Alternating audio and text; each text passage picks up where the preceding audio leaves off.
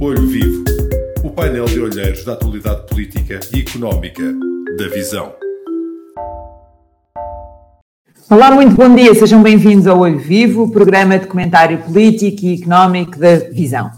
Acabou-se a emergência, vem aí a calamidade. O estado de emergência, que foi declarado 15 vezes pelo Presidente da República, vai terminar finalmente amanhã, dia 30 de abril, ao fim de 173 dias consecutivos em vigor, com 11 renovações. O que muda, afinal, e em que ponto estamos, vamos analisar isso neste programa durante eh, a próxima hora. Vamos também falar deste 25 de abril e daquele que foi provavelmente o melhor discurso do Presidente da República neste dia. Marcelo Rebelo de Sousa obrigou-nos a parar para pensar no país que somos, no país que fomos e no país que queremos ser e, e deu-nos uma lição de civilidade e inteligência contra o revisionismo histórico. Outro tema em discussão por aqui será também a Convenção uh, Movimento Europa e Liberdade, que senta à mesa as várias direitas para um debate que gerou muita polémica. Fiquem connosco neste Olho Vivo, nós vamos estar de olhos bem abertos, prometemos, com o painel residente de Olheiros. São eles Nuno Guiar. Olá, Nuno, bom dia. Olá, bom dia. O Nuno é jornalista de Economia da Visão e da Exame. E Filipe Luiz. Olá, Filipe, bom dia. Bom dia. Bom dia a todos. Editor eh, executivo da Visão com a pasta de política. Então cá estamos nós, vamos começar com este, este primeiro tema uh, do, do, discurso de Marcelo Rebelo de Sousa no, no 25 de Abril. Filipe, como é que tu acompanhaste este discurso? Foi um excelente discurso, não, não achaste? Sim. Sim, foi um excelente discurso. É um excelente discurso, é um discurso diferente. Uh, é, é, um discurso de, de, de, muita reflexão, que não, que não, não é, no entanto, chato. Um discurso muito interessante, que prende, que prende a atenção. Tem uma lógica, que é uma peça de oratória boa, muito bem escrito, também muito bem lido o Marcelo Rebelo de Sousa, que é um ótimo comunicador, uh, uh, e, e, com muito conteúdo. Portanto, não se, não se limita a ser uma peça, uma peça literária, digamos assim, e também de oratória uh, muito bem construída, mas depois o próprio conteúdo precisa de ser pensado, relido, relido vale a pena, porque é um discurso que desafia, que, que, é acessível a qualquer pessoa, qualquer pessoa com, com atenção percebe muito bem o que é que o Presidente da República diz, e, mas ao mesmo tempo desafia os portugueses a pensar, a pensar em si próprios, a pensar no país uh, e a refletir sobre estes últimos, estas últimas décadas, mas sobretudo também a, a refletir uh, no futuro, estabelecendo pontos com o passado. O, o, o, Presidente da República faz um discurso em que estabelece uma ponte entre a nossa história, da qual não nos devemos uh, envergonhar, nem devemos uh, louvar demasiadamente, uh, devemos manter uma, uma perspectiva uma perspectiva crítica, mas assumida, a assumir o que é o nosso passado, sem nenhuma sem nenhum estado de alma de, de, sem nenhum estado de alma de rejeição ou de, de culpa é importante essa, esta mensagem neste momento Marcelo Rebelo de Sousa aliás aproveita para dar o seu próprio exemplo que é muito interessante quem vos fala é um filho uh, do, antigo regime, no fundo, de um governante da ditadura, uh, que faz uma transição em que acaba por integrar a Assembleia Constituinte e, portanto, é também um dos autores da Constituição Democrática. Esta transição pacífica, sem nenhum problema com o passado que é assumido, com o qual o Presidente da República está, obviamente, em paz, não, não impede que tenha uma perspectiva de futuro e de mudança. Uh, e esse exemplo pessoal um, é muito elucidativo e ilustra muito bem aquilo que ele quer dizer relativamente uh, à forma como nós vemos o país. Uh, nós estamos a viver tempos em que há uma espécie, há um, há um problema, parece haver um problema com a representação histórica, em que muita gente tende a ver a história com os olhos e com os valores do presente. Um, é evidente que, um, que o passado é um país estrangeiro, tem leis, tem leis diferentes, não podemos impor a nossa lei uh, ao, ao, passado, é um país estrangeiro. Acho que é uma, uma boa metáfora. Uh, e, portanto, e, portanto, não há, nada que, não há nada que ter nenhum trauma. Ora, ele também liga isto à própria guerra colonial, e isto é muito atual, porque nós uh, comemoramos agora, comemoramos é uma palavra talvez não seja exatamente muito bem apropriada, mas decorreu agora a efeméride de, do, dos 60 anos do início da guerra, da guerra em África, e Marcelo Rebelo de Sousa começa o discurso precisamente por aí. Ou seja, em vez de a fazer a primeira referência aos 47 anos, puxando o filme aos 47 anos atrás, portanto ao 25 de abril de 1974, ele preocupa-se em puxar ainda mais atrás, 1961, que vai depois, em que há acontecimentos históricos que vão depois provocar o, e precipitar a Revolução de Abril. Uh, e, e, isso também é muito atual porque houve aqui muita discussão, tem havido muita discussão a propósito deste efeméride, relativamente aos traumas mal resolvidos da guerra colonial. Uh, e o discurso do Presidente da República é uma, um apelo a que o país uh, faça as pazes consigo mesmo. faça as pazes sem sentimentos de culpa exagerados, mas também sem, sem, sem uma cegueira patrioteira, não é? E, e, e, essa moderação Uh, e essa, essa moderação, esse, esse conhecimento, essa sabedoria, essa sabedoria que o Presidente introduz no discurso e nos, e nos desafia a partilhar, uh, acaba por ser uma, uma peça absolutamente apropriada à data de 20, do 25 de Abril, passados todos estes anos. muito apropriada, é, é a peça perfeita para, para ser lida na Assembleia da República num dia como este. Eu depois vi algumas reações, aliás, ele foi aplaudido por quase todas as bancadas e, e portanto, uh, não por um unanimismo acrítico, mas porque, mas porque provavelmente o discurso acabou por tocar pontos sensíveis na alma dos, dos deputados de, de, todos os partidos. Mas, mas, mas, uh, mas, de facto, ele ele consegue, ele consegue ter um, as palavras certas no momento certo. Eu vi depois as reações uh, de, alguns, de alguns deputados, enfim, que, que lhe criticaram o facto de não ter, de ter passado ao lado completamente dos problemas atuais levantados pela pandemia, pelos problemas, pelos sacrifícios e pelos pelas privações que muitas famílias estão a viver, sobretudo do ponto de vista económico e do emprego, uh, devido a, aos tempos da, da, pandemia, ao estado de emergência, uh, e portanto foi criticado por alguns por não, não se referir a isso. Eu, eu, acho que o discurso do 25 de Abril deve, ser, deve, ser, deve, deve ter em conta a atualidade, como ele teve, mas deve ser descolado da, da espuma do, do, dos dias. Repare bem, o, esse, esse, essas preocupações Marcelo não tem falado de outra coisa, se não disse, em, em todas as comunicações ao país e os discursos que faz cada vez que decreta o estado de emergência.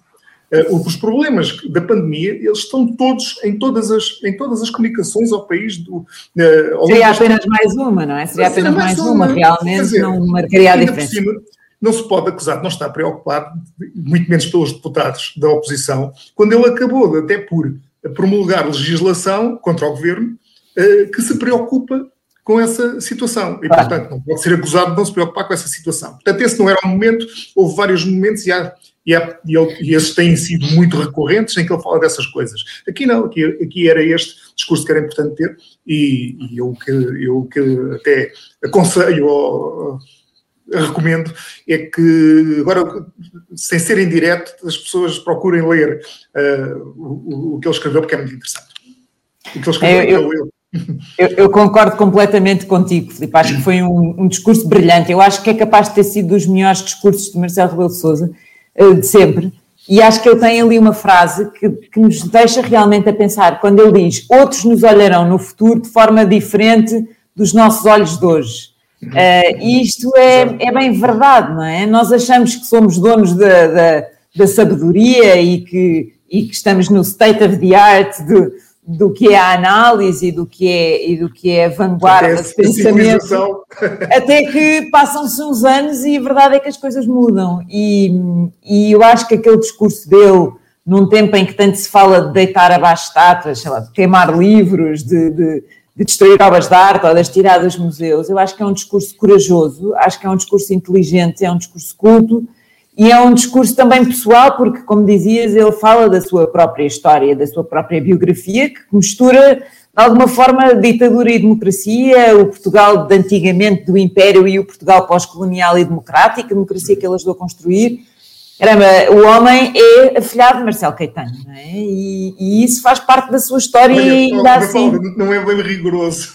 Não, não é exatamente, não, não foi exatamente é um batizado, não, mas... É um não foi... O Marcelo Caetano foi padrinho do casamento do, dos pais. Ah, muito bem, exatamente.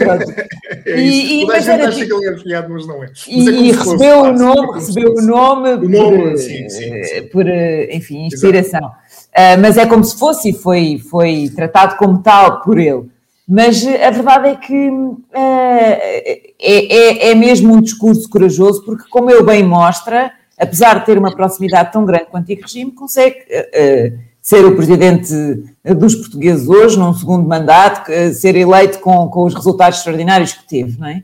Uh, e acho que aquela frase em que explica, uma frase, enfim, que muita gente já disse, mas que dita pelo Presidente da República, tem uma força distinta, que não se pode olhar o passado com os olhos do presente e que a memória histórica não pode ser, não pode ser apenas uma de duas coisas, ou autoflagelação e autocontrição ou glorificação dos, dos fenómenos do passado, é muito interessante. Realmente há ali meios caminhos, há nuances, há zonas cinzentas e é isso que nós temos que perceber. O mundo não é feito a, a preto e branco. E acho que aqui Marcelo Rebelo de Sousa mais uma vez consegue, um, em vez de dividir, consegue lançar pontes e consegue afastar-se de, de, eh, desta ideia de que temos que estar em aulas políticas e extremar, completamente distintas e extremar posições e acho que isso é importante não só para discutir o passado, na verdade, mas também para discutir o presente e discutir o, o futuro, porque ao, ao, pensarmos o passado e alguns dos temas que o nosso passado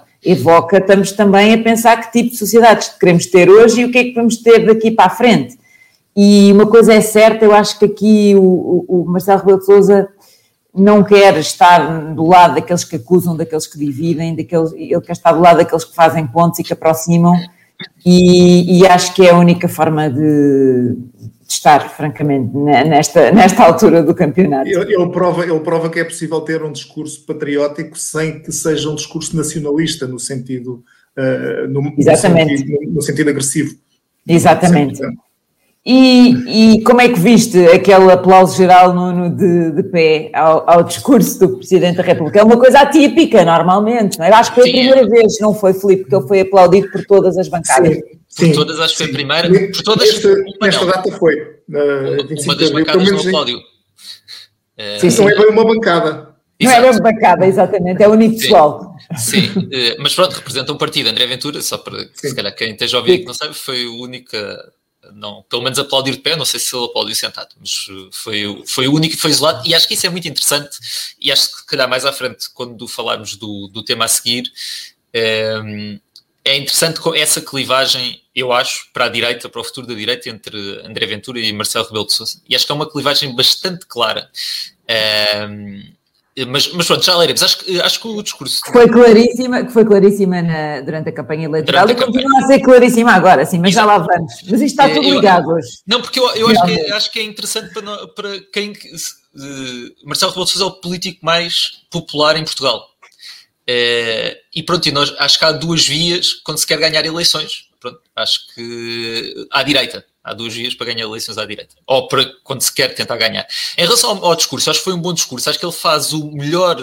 Eh, se nós olharmos para, para trás, provavelmente para este mandato, de, para, para, os dois mandatos de Marcelo Rebelo de Sousa, que esperemos que este obviamente chegue, chegue até ao fim, um, se calhar aquilo que ele vai ser um, recordado, o, o, o, melhor disso é a, o, o baixar da temperatura um, reduzir um bocado dos ânimos e um bocado tentar um tom conciliador. Ou seja, isso, isso foi muito claro quando, eh, quando ele é eleito inicialmente, em que tem uma geringonça e temos um, um ambiente muito partido e um ambiente muito agressivo uh, entre esquerda e direita, ou seja, temos depois de um governo de Passos Coelho que cai, uh, uma, uma, primeira vez que o, que o partido mais votado acaba por não conseguir formar o governo, portanto, havia ali muita, muita tensão e o, e o Presidente eu acho que foi muito importante, ao contrário do seu antecessor, foi muito importante um bocado a reduzir um bocadinho essa tensão e a tentar apaziguar um bocado do ambiente político, porque ele era mesmo muito tenso. Portanto, eu acho que eh, este discurso faz um bocado isso noutros temas.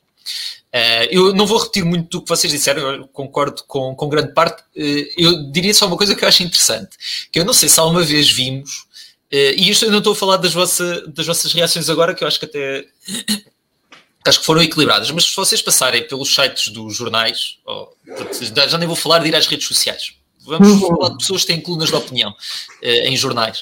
Uh, e, e, lerem as interpretações uh, do discurso de Marcelo Rebelo de Sousa, eu não me lembro de um discurso que tivesse tido, no tema em específico do colonialismo, que acabou por ser o mais debatido, que tivesse tido interpretações tão opostas. Houve quem destacasse o facto de Marcelo Rebelo de Sousa querer debater o passado, e ele tem lá frases em que diz claramente nós temos que debater o bom e o mau, uh, e o mal também, portanto, e quem acha que, uh, portanto, há quem acha que o Presidente quis, no fundo, dizer é importante debatermos esse lado, e há quem acha que aquele discurso de Marcelo foi uma série de indiretas para quem quer debater esse passado. Uh, e uhum. isto, isto, tem menos a ver com o discurso de Marcelo e tem a ver mais com a maneira como esse discurso uh, é recebido. Por outro lado, isto é típico de Marcelo, porque é um discurso, uh, não discutindo se, se, é um bom discurso, se está bem construído, se está bem lido, mas é um discurso que é relativamente pouco ameaçador, que não se compromete muito, extremamente inteligente e depois acaba por agradar a todos, excetuando um deputado como, como já vimos, apesar de, de haver críticas. Portanto, até é o típico discurso de Marcelo. Eu, mas volto a dizer, tem menos a ver, acho eu, isto que está a acontecer com a maneira como ele fez o discurso ou aquilo que ele diz e mais com o ambiente onde esse discurso chega. Uh, e, esse, e esse, essa conciliação tem uns certos limites quando a plateia onde ele chega está muito agressiva nas interpretações e altamente fragmentada. Uh, acho que há um, há um limite, e, e, depois, se calhar, para as pessoas em casa, se calhar é útil uh, que tenham um presidente que as ajude a digerir um bocadinho os debates, como o debate do colonialismo. Mas eu não sei se no, para, para quem influencia o debate político e para quem isso faz esse debate político, eu não sei se esse tom conciliador está a ser absorvido. Uh, eu acho que, pelo contrário, ele é mastigado e cuspido para fora com um outro spin totalmente diferente, eh, ou totalmente diferente, ou quer dizer, cada um puxa aquilo que quer, mas é muito interessante porque é totalmente oposto. Não é um dizer, ah, eu gostei mais desta parte, eu gostei mais. Não, é achar que o, o discurso foi feito com dois objetivos opostos. Uh, e acho que é muito interessante, uh, reflete um bocadinho dessa capacidade de Marcelo que é muito inteligente, de falar. Estar bem com Deus e, e com o diabo e de ser amado por todos. E não se comprometer, mas também uh, o ambiente que vivemos. Uh, e acho, acho que esse, esse, para mim foi o mais curioso do, do discurso de Marcelo. De facto, foi, foi muito elogiado, mas se calhar as pessoas ficaram contentes por motivos diferentes com ele. Sim, ah, sim, isso é relativamente, é relativamente ao colonialismo, uh, penso que a, a, resposta está a meio termo, que é eu nem uh, apelo a que não se debata, nem exijo o debate. O que ele faz é, é Uh, Parece-me que ele considera inevitável o debate, mas tenta estabelecer regras, balizas uh, e pontos, pontos à mesa para esse debate, uh, mais, mais racionalizados, menos emocionais. e é isso que ele, que ele faz. Ele, ele, ele, acho que está ali a estabelecer balizas, que são as dele, pronto, não quer dizer que toda a gente seja obrigada a aceitar, mas onde um debate construtivo pode pode desenvolver-se. É, é, mais por aí, se calhar. É verdade. Bom, se calhar vamos então partir para o segundo tema de hoje, uma passagem rápida sem sair aqui de Marcelo Rebelo de Souza. Vamos falar do tema do estado de calamidade uh, e, e, do facto de amanhã deixarmos de estar em, em estado de emergência.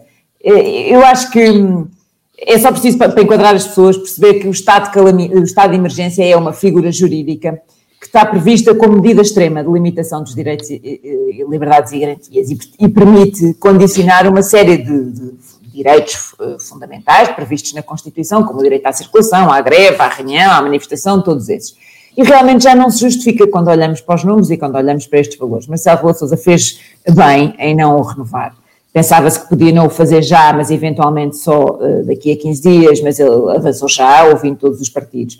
E, e, o que é que muda? Não muda, na verdade, assim tanta coisa no nosso dia a dia. É preciso perceber. O estado de calamidade, que é decretado pelo governo, permite impor limites ou condicionamentos à circulação, à permanência de pessoas uh, em certos espaços, também per permite a mobilização civil de pessoas, permite cercas sanitárias, uh, cercas de segurança, racionalização de, utilização de, por exemplo, transportes públicos, telecomunicações, ou seja, permite uma série de coisas, mas, mas apesar de tudo, um, é um quadro jurídico diferente e é um, é um, é um, nível diferente de, de uh, cedência de direitos dos cidadãos.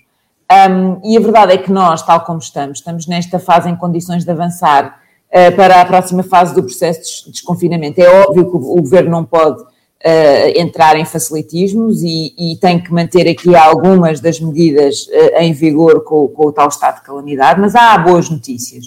E, e a principal boa notícia, como nós aqui também já falamos muito, é, é, é, o facto da vacinação estar a correr bem. Acho que o Almirante Gouveia Mel, o vice-almirante Gouveia Mel, é um homem com tem, tem, feito um excelente trabalho um, e, e é, é, é é muito importante e descansa-nos bastante saber que a maior parte das pessoas em Portugal com mais de 80 anos já estão neste momento totalmente vacinadas e que até ao final desta semana, portanto agora por estes dias, vamos ter eh, atingido praticamente os 100% de, desta faixa etária, que é aquela faixa depois que tem mais complicações e, e, e risco de morte. E que até dia 23 de março, de maio, que, que está aí, toda a população acima dos 60 anos já, já terá levado a sua primeira dose de vacina seja, em termos estatísticos, nesta altura, as faixas etárias que, que têm, que registram uh, mais de 95% das mortes por Covid-19 já vão, já vão uh, estar uh, protegidas, pelo menos com uma dose. Isso é, é muito importante.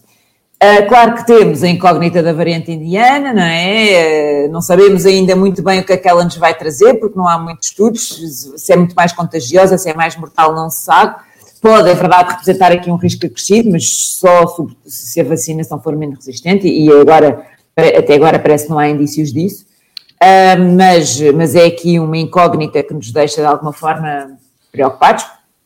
E, e depois há aqui outras coisas. O, o Parlamento Europeu aprovou esta quinta-feira a proposta de criação do, do certificado uh, verde digital uh, para facilitar a liberdade de circulação. Se calhar depois falamos disso, com os impactos económicos disto, uh, não, não vou por aí. Bom, o que é que falha? Acho que apesar de tudo ainda não estamos a descolar na testagem em massa, tanto no país como nas escolas. Eu vejo pelos meus filhos, a minha filha, tenho quatro filhos na escola, na escola o único que foi testado foi a minha filha mais velha ontem. Todos os outros não, não, não, não têm sido testados. O que acontece ao nível de testagem em massa é feito a nível autárquico com esforço financeiro grande das autarquias, sobretudo. E acho que aí um, podemos eh, estar a arriscar. É verdade que agora, com a situação controlada, não é grave, mas uh, podemos não conseguir uh, apanhar a tempo uma, uma, uma nova vaga ou o início de uma nova vaga, que é para isso que serve a testagem em massa. Não é? E fazia falta, de facto, aumentar uh, essa, essa, essa testagem. Acho que é, acho que é fundamental. Uh, como é que, Nuno, se calhar passava-te a ti para nos eh, explicares que, que, expectativas é que tens para esta, este novo estado, esta nova fase de desconfinamento que, que tudo indica que vamos avançar para ela e depois a recuperação económica que ela pode ou não trazer, não é? Que é aquilo que as pessoas também estão expectantes. Sim. Eu acho que, pronto, acho que diria que não vou dar novidade nenhuma, acho que o desconfinamento tem corrido melhor do que muitas pessoas do que estamos à espera. Sim, uhum. estamos do equilíbrio entre o controle da pandemia e ir abrindo a sociedade e, e a economia. Acho que tem, acho que, é, acho que é importante, e isso é importante porque cada semana que nós ganhamos em que sentimos que a pandemia não está descontrolada, são mais não sei quantos milhares de pessoas que, que são vacinadas e nós estamos, estamos nessa luta contra o tempo entre a chegada de uma nova vaga que depois depende do que consideramos por vaga, mas isso é quase inevitável que voltemos a ter, obviamente, uma subida dos casos, é da natureza da pandemia, estamos a abrir, estamos a voltar a fazer a nossa vida normal, os casos vão subir, um, mas quanto mais tempo demorar até ela chegar, uh, mais, não só menos mortes vamos ter, como uh, menos contágios vamos ter. Portanto, nós vamos em 22% da população vacinada, uh, estamos na fase agora da aceleração da, da vacinação, é ótimo, é isso, cada semana, sempre que saem aqueles, aqueles uh, valores diários, é cada, cada dia é uma vitória e depois cada semana é uma vitória. Do, do lado da economia, uh, eu, eu, hesito um bocado em, em usar esta, esta expressão, mas eu acho que há alguns motivos para nós quisermos ser um bocadinho otimistas. ainda hoje de manhã saíram os números do desemprego do, do INE e eles são, de facto, são de facto impressionantes. Uh, nós estamos praticamente com o mesmo número de população desempregada que tínhamos há um ano antes da, da pandemia. Uh, mesmo quando utilizamos umas métricas que abrangem mais pessoas que não são tecnicamente desempregados, mas têm assim uma ligação um bocado mais frágil ao mercado de trabalho, não estamos assim tão longe do nível de março do, do ano passado. O uh, emprego tem sido muito resiliente, apesar de tudo, não é?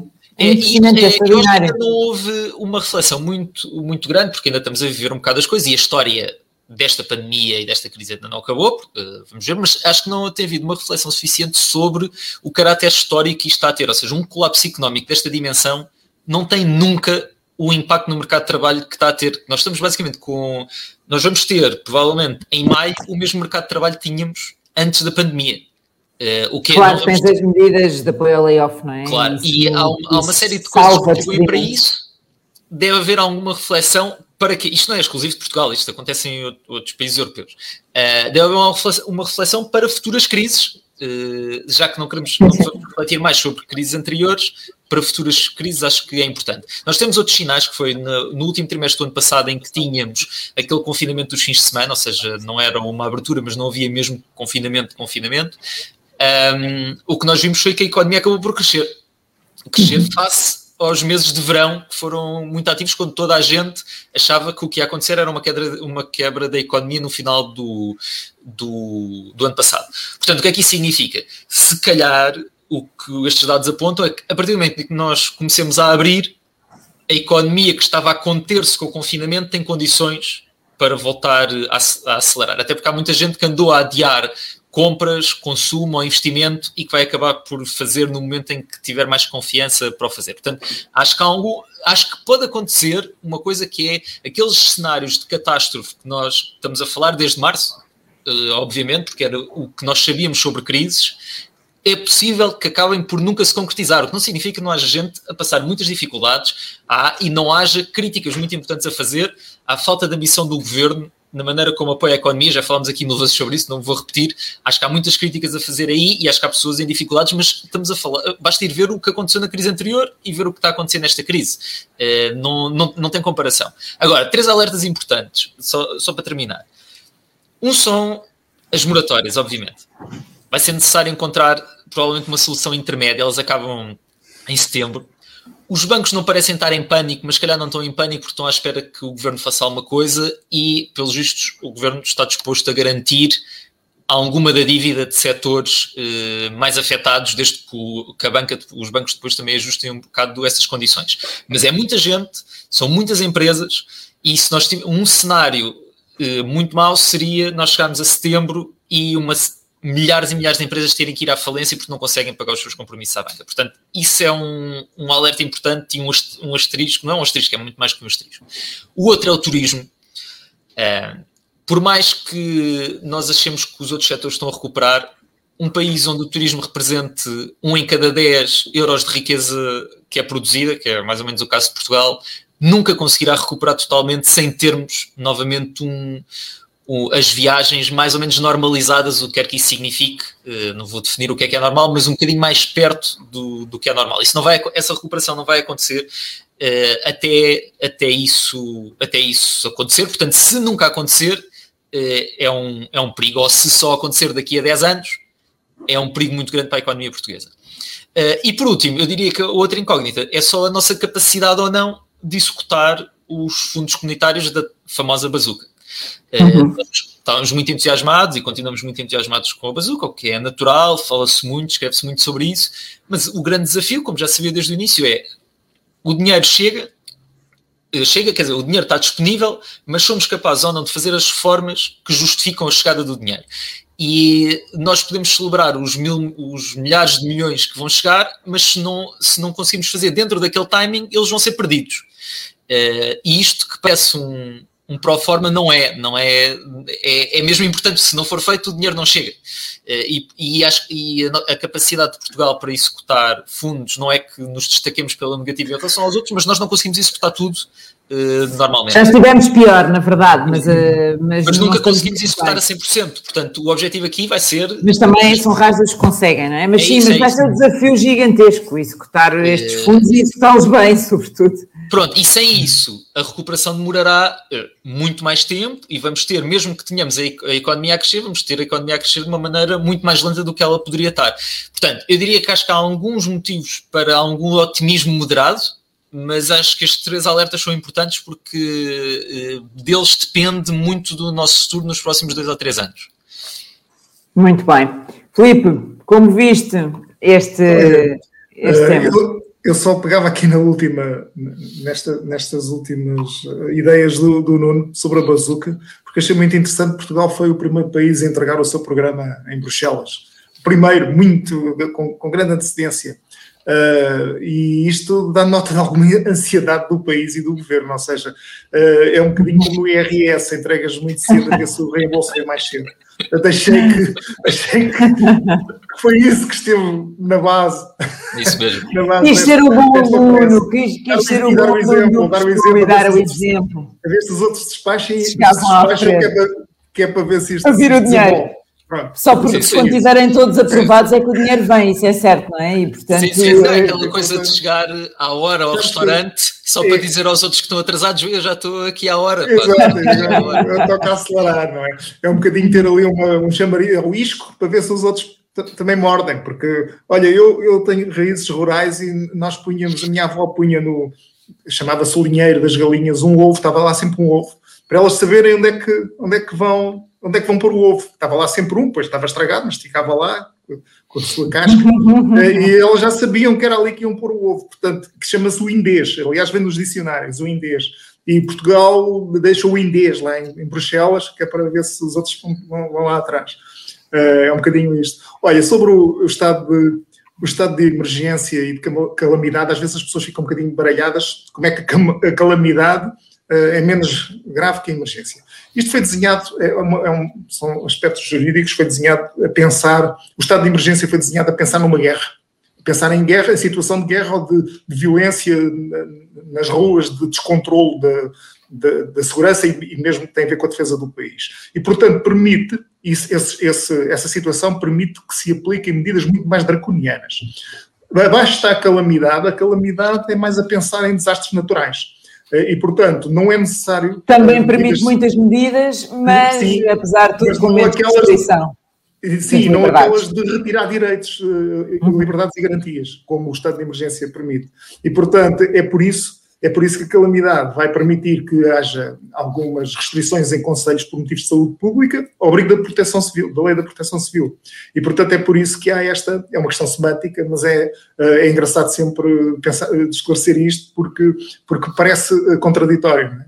Uh, é verdade. É assim que, foi assim que as coisas foram desenhadas e, que, e, e, é, portanto, com base. E porque é que recorremos ao estado de emergência, mesmo não havendo uma guerra? Porque é como se fosse uma guerra, porque, porque era necessário, o governo entendeu necessário, o Presidente da República também, uh, impor medidas mais draconianas que aquelas que o estado de calamidade, que é previsto para desastres naturais, uh, previa. Uh, Muito bem, vamos é desconfinamento. Desculpe, queres avançar? Ou... Não, não, não. Termina para avançarmos, porque depois tá temos bem. aqui aquele outro tema que é longo. É, é, só, é só a questão de, uh, portanto, dos, dos, números, dos números e da, dos números da pandemia e do, dos riscos que há, de, quer, quer de uma quarta vaga, quer de um aumento normal, natural dos, dos casos. Eu, eu tive a reparar que o aumento de casos tem, tem, tem estado ali na faixa dos 25, 30 anos, ou 30, 35, 25, 35, por aí, que houve bastante mais aumento. Uh, mas os casos, os casos que pressionam ou seja, as, as, camadas de população que pressionam o Serviço Nacional de Saúde, e foi sobretudo por causa disso que nos convenceram a confinar, uh, estão protegidas. Já é foram protegidas. Pronto. E, portanto, eu sei que um aumento de casos, como é natural que haja, uh, estatisticamente pode, haver, pode motivar um aumento de internamentos. Pode haver um, pode motivar e deve motivar, quando há muito mais casos, que haja também mais pressão sobre o Serviço Nacional de Saúde. Mas não podemos fazer as contas como fazíamos antes da vacina. Ou seja, é muito menos provável que haja a pressão que houve. Mesmo com mais aumento de casos, mesmo com o R a subir, é muito menos provável que haja uh, o, o, a pressão que houve antes da vacina sobre, por, por exemplo, as UCI. Uh, e é por isso que uh, este, este desconfinamento geral é um bocadinho cair na realidade de ter que lidar com isto. Ter que lidar, mas fazendo a vida normal. E, portanto, é essa filosofia, esse equilíbrio que uh, julgo que as autoridades têm, têm em conta. uh, o que se apela é que um, as pessoas uh, tenham sido vacinadas ou não tenham sido vacinadas, mantenham, uh, mantenham os cuidados, pelo menos até, até nos dizerem que existe condições para imunidade do grupo, porque senão um, todo o trabalho feito até aqui é estragado. Agora, acho que se deve, dentro de, de, do bom senso e da tomada de cuidados, deve-se fazer vida normal, com certeza e isso é positivo e é bom, para, é bom de facto para a economia. Agora, os alertas do, do Nuno são completamente pertinentes, ou seja, ou seja isto, esta crise é completamente diferente da crise que tivemos quando foi do tempo da Troika, portanto é uma crise motivada por um motivo, uma razão de ordem, de ordem externa e especial, que é um vírus, o vírus desaparece e é natural que a economia, é aquela velha ideia da economia em V, desce e sobe logo a seguir assim. Neste que, caso é em W, não é? Pode ser uma coisa em W. Por causa das vagas. Desce, sobe, desce outra vez desce, e vai subir. Uh, mas, uh, por exemplo, as pessoas, as, as, pessoas não consumiram, as pessoas têm dinheiro. Neste momento, quem continuou a ter rendimento? Os níveis de poupança estão quem continuou, uh, é porque a gente sabe que há muitas dificuldades e mesmo miséria e fome já no país por causa disto. Mas quem continua a ter rendimento vai puxar pelos outros, pelos que estão agora em muitas dificuldades, porque o consumo vai motivar uma, rea, uma reativação da economia e, portanto, esses que estão, uh, uh, que estão em baixo podem ser puxados pelos que têm agora dinheiro para gastar porque não gastaram. E, portanto, o emprego revitalizar um bocadinho. Uh, agora, e portanto eu também estou otimista agora, sempre tendo em conta realmente aqueles alertas do, do Nuno Guiar para toda a. Uhum. Muito bem, vamos então para o terceiro tema, e o terceiro tema é o, a Convenção do Movimento Europa e Liberdade, que tem sido muito polémica, Nuno. Uh, este Movimento Europa e Liberdade quer juntar as direitas, fez bem em convidar André Ventura para a Convenção, ou nem por isso? Ou seja, há uma normalização do Chega, ou era melhor haver uma espécie de ostracização do Chega? É, pois, eh, eu não sei se ele se quer congregar as direitas, porque o movimento, quando nasceu, eh, não era para congregar as direitas. Eh, o movimento, quando nasceu, era, diziam eles, era para influenciar o discurso político do centro. E a conversa sempre foi: nós queremos ter aqui PS, PSD. Porém, agora o discurso mudou um bocadinho, não é? Pois, a debater, exatamente, a debater política e economia. Portanto, é, é, chama-se Movimento Europa e Liberdade. A conferência, a primeira conferência foi em 2019, acho que o movimento é fundado no no ano anterior, e eles o que diziam era isso, no fundo era um bocadinho criar ali um momento de, de influência e de, e de debate uh, político e económico. Rui Rio não participou nos dois primeiros, não será por acaso uh, o facto de ter lá, uh, pelo menos, eu acho que no ano passado continuou a ter, mas no primeiro tinha Luís Montenegro, acho que não, não, não será por acaso isso, e a organização dizia que não convidava extremismos, aos extremistas. Uh, e, portanto, ficava de fora o Bloco de Esquerda, o PCP e o Chega. Isso era o discurso inicial. À medida que o tempo foi avançando e há este processo em andamento, de, se quisermos, de reconfiguração da direita, uh, aquilo tornou-se uma conferência anti-esquerda. Podemos chamar o que quisermos, quisermos, mas no fundo é isso. Uh, ou seja, o, os, com, o, o que está lá representado é toda a direita, incluindo desde o ano passado, André Ventura, eh, e depois o que depois podemos chamar o que quisermos, mas o centro do PS, se quisermos ser mais generalistas, embora eu acho que nem é tanto isso, mas eu acho que são os críticos a este, uh, ao PS que dirige neste momento o partido, mas pronto, o centro do PS, se quisermos. Uh, uh, os temas deste ano, por exemplo, nós percebermos, por exemplo, sobre a pandemia, o tema é a resignação coletiva, há um dos painéis que é a ditadura do politicamente correto, é, o, é o que se vai lá debater. Uh, e depois tem, há, há, painéis de debate e temos uh, quatro, quatro pessoas que vão discursar, que vão encerrar momentos, seja de manhã, seja, seja ao final do dia, que são os quatro líderes da direita, incluindo, obviamente, André Ventura. André Ventura. Portanto, alguma coisa mudou. Em 2019, um dos organizadores os organizadores da conferência diziam que rejeitavam uma colagem à esquerda ou à direita eh, e queriam um distanciamento de populismos e por isso não convidavam André Ventura. André Ventura, curiosamente, dizia que era uma vergonha uh, os líderes de direita que iam a esta conferência do Movimento Europa e Liberdade e que ele nunca se apanharia a ir a uma, a uma, conferência, a uma conferência dessas. Uh, há um ano, quando falámos disto outra vez para a segunda conferência, uh, eu escrevi algumas coisas no Twitter e um dos organizadores, que é o Paulo Carmona, que é candidato este ano da Iniciativa Liberal por Sintra, uh, veio falar comigo em público, portanto não estou a revelar nenhuma conversa, dizendo que uh, eles mudaram de opinião em relação a André Ventura porque consideraram que fizeram uma avaliação demasiado negativa do Chega em 2019. Uh, portanto, isto foi, uh, só para contextualizar as pessoas, antes de André Ventura ter proposto um confinamento numa minoria étnica, antes de ter uh, sugerido a expulsão de uma deputada para a sua terra e antes de uma série de notícias sobre, por exemplo, dirigentes do Chega que estão em movimentos neonazis. Portanto, antes disso era demasiado negativo a opinião e depois dessas notícias todas tem uma opinião uh, mais positiva sobre o nível de extremismo de, de André Ventura. Uh, e, portanto, o movimento Europa e Liberdade convida um líder partidário, é Europa e Liberdade, e convida um líder partidário cuja grande inspiração é Marine Le Pen, que tudo sugere que quer implodir o projeto europeu, uh, e este líder partidário que é, o movimento é sobre liberdade e ele propõe confinamento de certas etnias durante, durante a pandemia. Uh, há aqui um argumento que é o argumento central que, que me é dado pela organização, é que nós não podemos censurar. Ora, eu nem sequer entendo o, o, argumento da censura. Há uma diferença muito grande entre as pessoas poderem falar ou proibir-se de falar e eu convidar para uma conferência que eu quero que tenha um, um círculo de valores uh, há alguém que tem certas ideias, seja, não é a mesma coisa. Eu não acho que o Movimento Europa e Liberdade esteja a censurar o PCP ou não o convidar para a conferência. Não está, fez uma opção. Não convida o PCP para ir à conferência, é legítimo. Não está a censurar o PCP.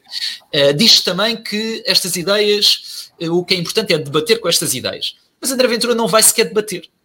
André Ventura vai lá fazer um discurso, as pessoas vão, vão estar a ouvir o discurso. Não vai haver debate nenhum.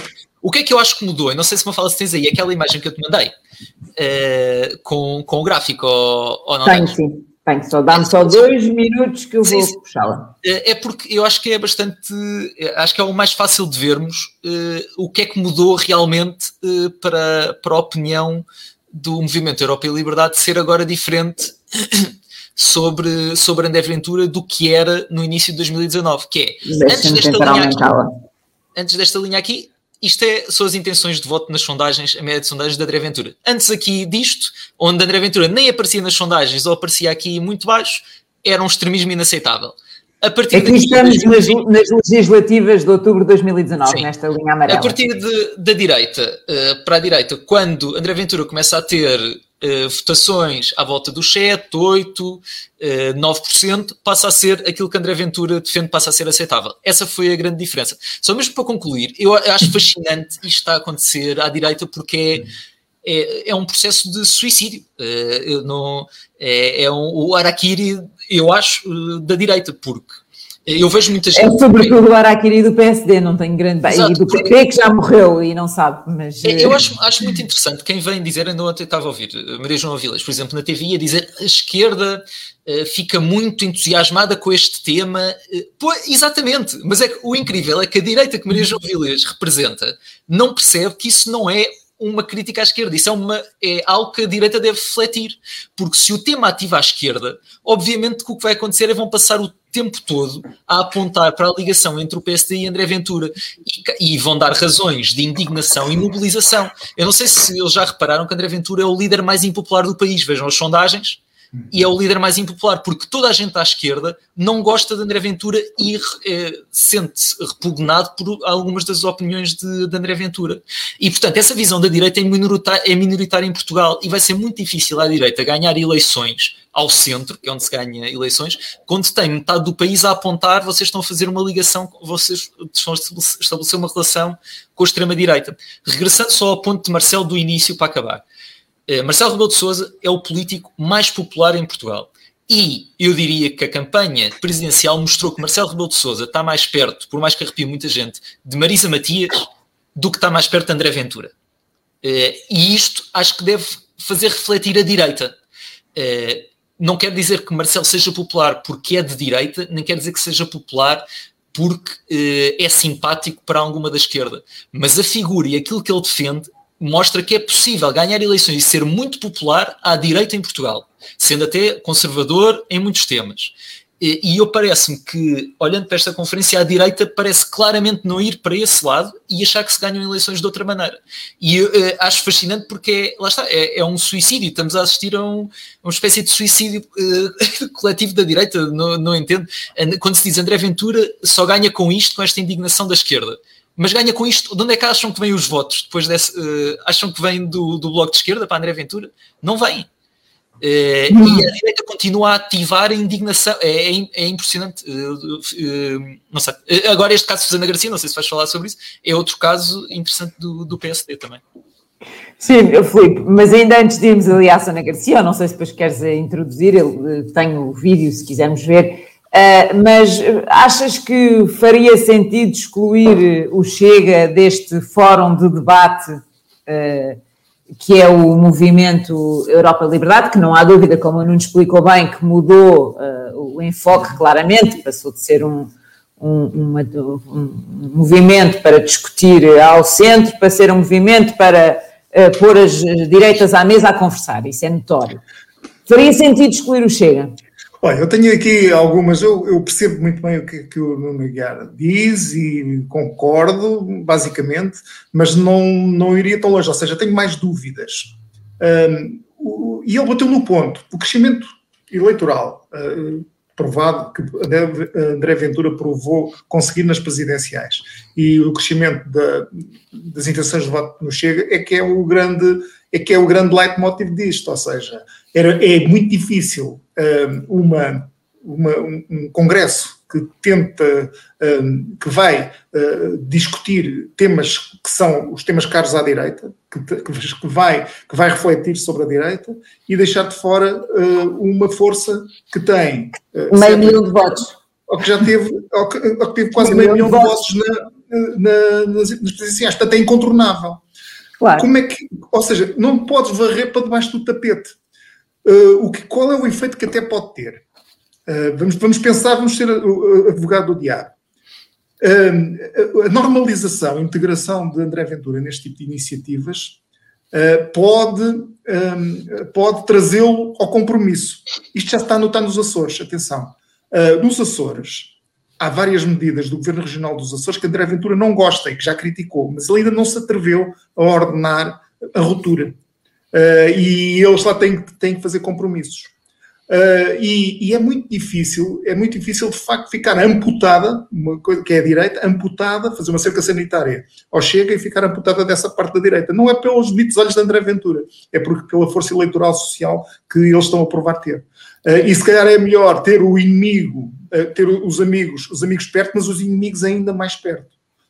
e portanto essa lógica pode daqui ser uma faca de dois gumes o que, é que se, o que é que se passa realmente? É que a direita reconfigura-se, mas não cresce. Ou seja, em todas as sondagens, o que se passa é que a direita somada não cresce. Uh, uh, André Ventura não acrescenta nada à direita. Uh, onde é que ele vai comer?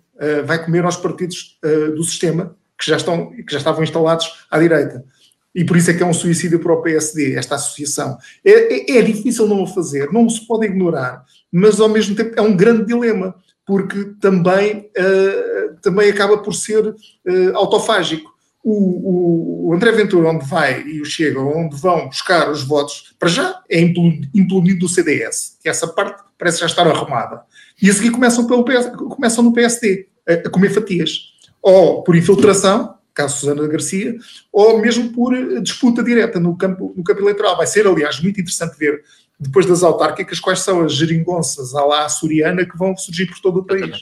Ah, claro, uh, e, portanto, isso vai ser um barómetro, um barómetro, vai ser um barómetro importante. Eu recordava, há aqui um livro, Linhas Direitas, isto é, uma, é um livro muito interessante, uh, em que a direita reflete, isto saiu para no ano passado, julgo eu, Uh, ou, ou, em 2000, talvez em 2019. 19, acho que é, sim. 19, uh, tem, tem aqui as reflexões sobre vários temas, temas políticos, económicos, culturais, sociais, é muito, muito interessante até do ponto de vista, uh, ver aqui pontos de vista que têm a ver com cultura, com cinema, com, com literatura, uh, portanto, debatem sobre tudo, é muito interessante e é uh, feito coordenação do Miguel Morgado e do Rui Ramos e tem os contributos de 84 personalidades da direita. Mais tarde, portanto, no ano passado, houve uma carta chamada A Clareza que Defendemos, uma carta aberta publicada no público, por 54 personalidades da direita. Que são 54 personalidades que, salvo erro, estão, estão todas aqui. Ficaram 30 de fora. Provavelmente terão sido convidadas.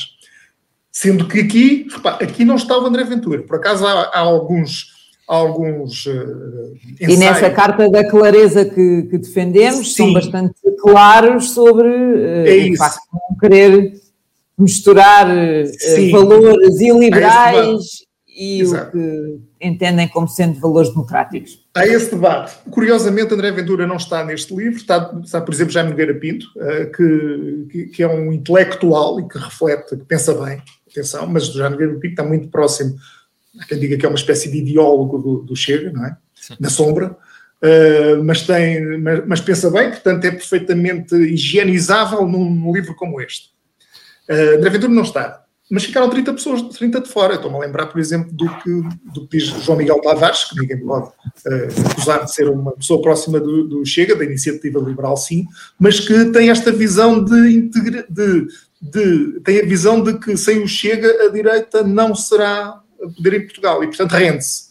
Uh, mas com o Chega também não, pelo menos até agora nas sondagens. O Chega é só uma, é só uma, uma dança de cadeiras dentro da direita.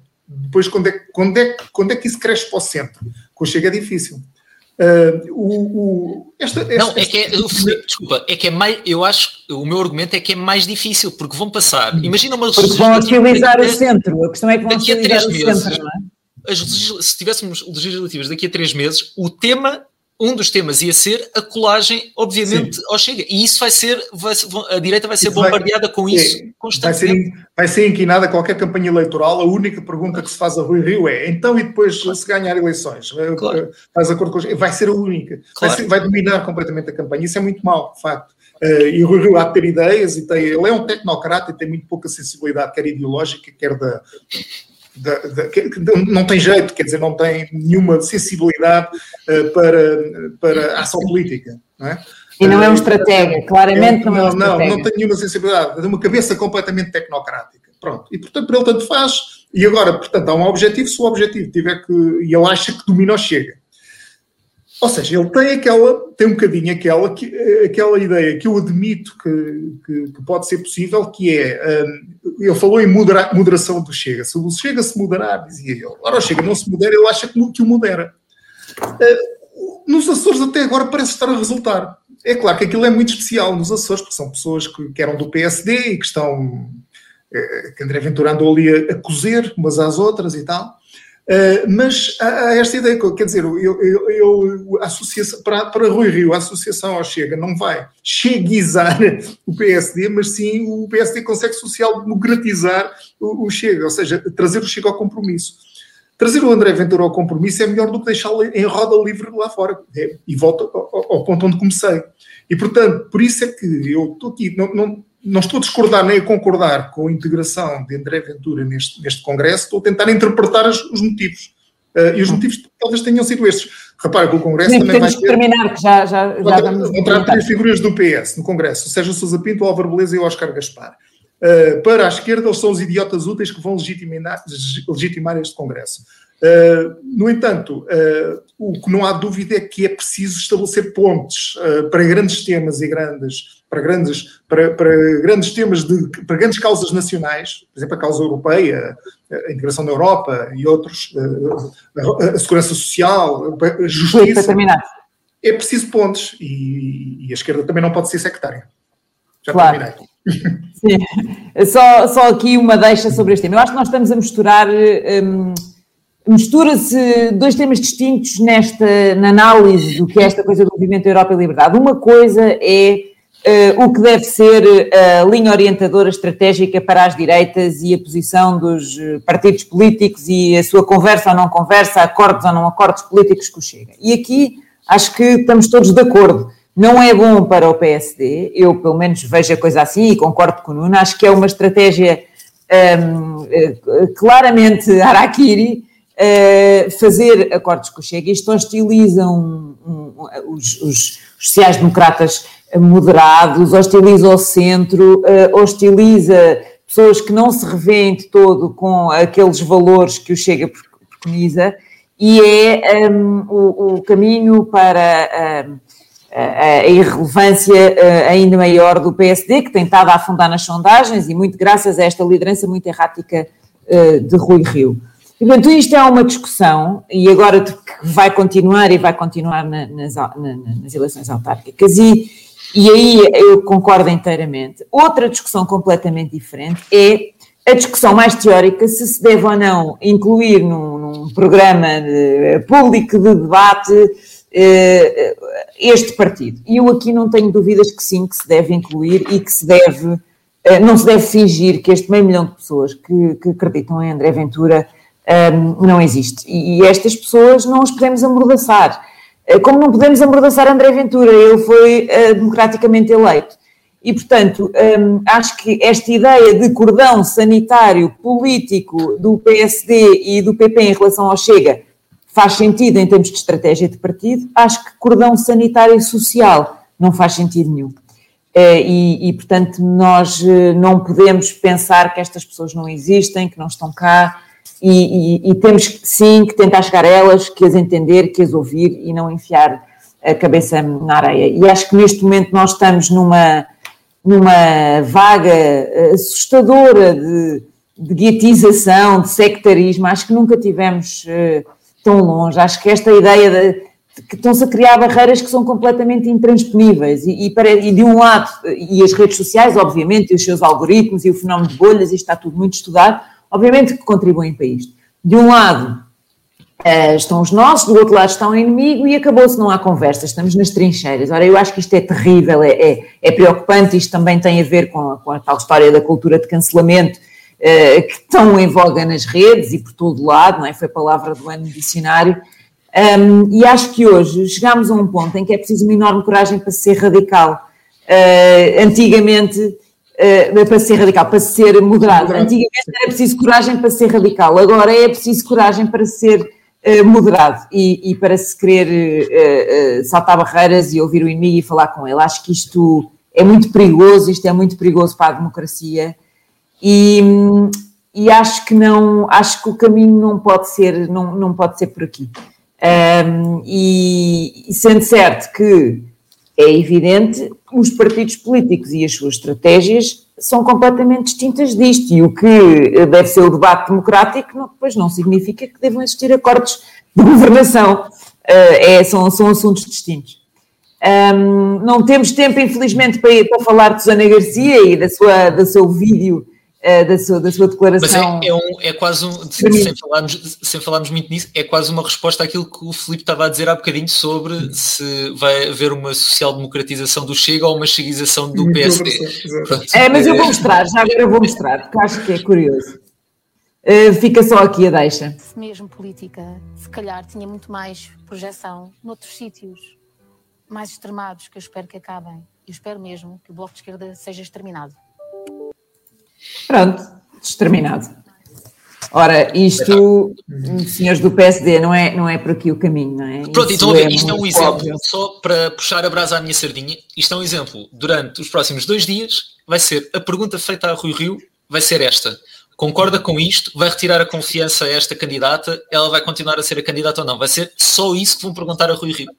E pronto, podemos achar que ele vai ganhar alguns votos, se calhar ao Chega com isto, mas eu diria que vai. É uma péssima estratégia. Votos. Aliás, um dos temas que já está, que está aí, que eu não sei, não temos dados para saber quão relevante é, é a contaminação da campanha de Carlos Moedas, que tenta fazer uma campanha moderada e ao centro, por, por, a campanha de Susana Garcia. Vai ter que se radicalizar, porque senão não vai lá nenhum. Já não, mas é que está a tirar é? muita atenção, Susana Garcia está a tirar muita atenção a essa estratégia de moderação de Carlos Moedas, diria eu. E é muito interessante como é que essas duas candidaturas convivem no, pelo mesmo partido. Vai ser muito engraçado. Sim. Uh, vamos então para as notas finais de hoje. Nas notas finais, uh, Filipe, avançavas tu com o, o episódio entre António Costa uh, versus Pedro Nuno Santos? Qual, faço mais do que qualquer um já fez nesta função, disse o Ministro das Infraestruturas. Sim, Queres... em termos de diálogo. É verdade. Queres, uh, ver, queres ver o vídeo? Ou enquadrar? Sim, enquadrar primeiro um bocadinho rapidamente, só. Pedro Nuno Santos e António Costa estavam juntas na comitiva, na comitiva governamental que fez uma viagem de comboio eh, na inauguração da, da eletrificação da linha do Minho. E foram recebidos em Valência para uma manifestação de trabalhadores das infraestruturas de Portugal. António Costa ouve, saca um papel, então tem cá o papel, ao manifestante, ao homem do sindicato. Pronto, então e queremos ser ouvidos, diziam os manifestantes. Então aqui o senhor ministro vai ouvi-los e pirou-se. Portanto, deixou, deixou o Pedro Nuno Santos entregue ao protesto, portanto ele ficou a, a, a, com o menino nos braços e António Costa saiu. Isto é muito interessante, sabendo nós que, António que Pedro Nuno Santos é uma espécie de enfant terrível no governo, que é dado como putativo candidato à sucessão de António Costa e que, que, e que há atritos uh, entre eles no governo. António Costa tira completamente o tapete, assim, uma coisa completamente maquiavélica, não é? E com muita graça. Uh, naquela situação em que Pedro Nuno Santos fica completamente, nitidamente desavisado, não à espera daquilo. Vamos ver. Ah, vais ter. Ah. Falta o som. Ah. Eu estou com som. Estou da Comissão de Trabalhadores das Infraestruturas de Portugal para receber a comitiva do Primeiro-Ministro em Valença. António Costa aproxima-se e recebe as reivindicações. Deixa me belo.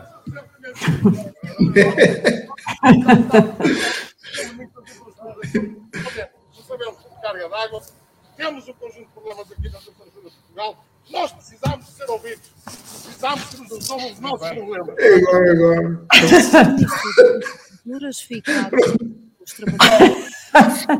É agora, mas agora veio o ministro para... Foi buscar o ministro e foi-se embora. Deu reunião e não, nós não... Pronto, fiquei eu. É uma coisa rara. Vamos marcar a tua Uma coisa que eu faço é reunir com os sindicatos e com os trabalhadores. Não, não. Olha, olha. Faço mais qualquer um já fez aqui nesta função.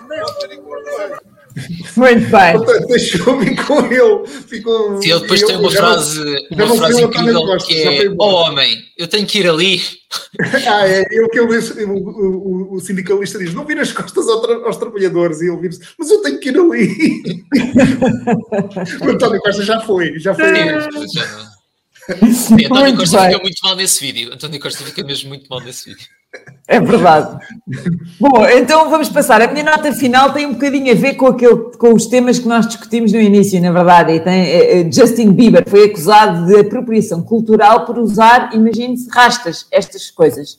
Uh, e, e, eu acho que isto é sintomático do ponto a que os facciosismos chegaram, não é? Uh, no, é, é, é, muito curioso, quer dizer, já antes no, tinha surgido uma situação, um vídeo que se tornou final de uma estudante negra eh, que, que, perguntava se alguém lhe emprestava uma tesoura para cortar as rastas de um rapaz branco, dizia que ele não podia usar o cabelo daquela forma, porque isso era um, algo que era restrito à, à, cultura negra, teve milhares de partilhas, milhões de visualizações. E eu acho curioso como é que chegámos a um ponto em que usar rastas ou a escolha de como se usa cabelo é ofender a comunidade negra ou como se a comunidade negra fosse detentora da patente das rastas, quer dizer, ou como, como é que se pode achar que se pode ter o direito de dizer a alguém que não pode usar seja o que for por causa do seu tom de pele. Isto é. Acho que estamos mesmo a construir muros em vez de os derrubar, e isto é. São tempos perigosos e são tempos um bocadinho estranhos estes. A tua nota final, Nuno, tinha a ver com Oscars. Oscars. Sim, se quiser, mas podes passar isso só para, só uhum. para as pessoas irem vendo o ambiente, foi um ambiente bastante diferente dos, dos anos anteriores. Uh, pronto, os Oscars for, foram no domingo, uh, o filme Nomadland foi o vencedor uh, esperado, melhor filme, melhor realizadora, melhor atriz. não é que seja o meu filme preferido do ano, mas gostei muito. Mas o, o, que, o, que, o que eu acho mais interessante aqui é que os Oscars ainda há 6 ou 7 anos eram vistos por 40, mais de 40 milhões de pessoas no, nos Estados Unidos. Uh, e no ano passado eles já só eram vistos por mais ou menos 23, 24, 25 milhões de pessoas. E este ano, menos de 10 milhões de pessoas viram os Oscars. Isto pode nos parecer uma coisa pouco interessante, pronto, são umas pessoas, são milionários a receber um prémio por uh, estarem bem a enfrentar câmaras. Uh, mas uh, há aqui um elemento cultural, acho eu, muito, muito relevante. a queda deste ano tem muito a ver com a pandemia, mas ela, se nós vimos um gráfico de audiências, ela está sempre a cair. E o que é que isto reflete? Reflete um bocadinho uma, um bocado a fragmentação do espaço mediático. Ou seja, fala-se muito, quem normalmente segue estes temas, da morte da monocultura. Ou seja, nós já não temos aquela lareira comum à volta da qual estamos todos sentados a ver, ou seja, já não existe, gosto ou não se gosta do filme, já não existe um Titanic que todas as pessoas foram ver o Titanic ao cinema, o Titanic recebe 11 Oscars, todas as pessoas viram aquela cerimónia, é um espaço cultural com menor ou maior qualidade, mas que todos partilhamos. Uh, e esse tipo de chão comum uh, é, acho que é importante para a coesão social uh, e o facto de ele não existir também tem consequências políticas. Uh, e acho que é um bocadinho essa degradação que pode parecer que estamos a fazer um ponto muito grande dos Oscars, mas eu acho mesmo que reflete isso. Uh, e acho que é uma coisa para estarmos atentos, porque se nós não temos espaço comum cultural, é difícil termos um espaço comum político e isso depois tem consequências que são um bocado graves. Muito bem, foi uma ótima, uma ótima nota final para terminar esta conversa de hoje. Nós eh, temos, como de costume, à quinta-feira a Visão nas Bancas. Temos também uma nova app da Visão, que convida a procurarem na loja, Visão Revista, com muito mais funcionalidades. E obrigado aos dois por esta conversa, obrigado a quem esteve a ver. Uh, para a semana estamos de volta com mais um Olho Vivo. Até lá já sabem, é preciso ter visão. Adeus, até à próxima. Olho Vivo painel de olheiros da atualidade política e económica da Visão.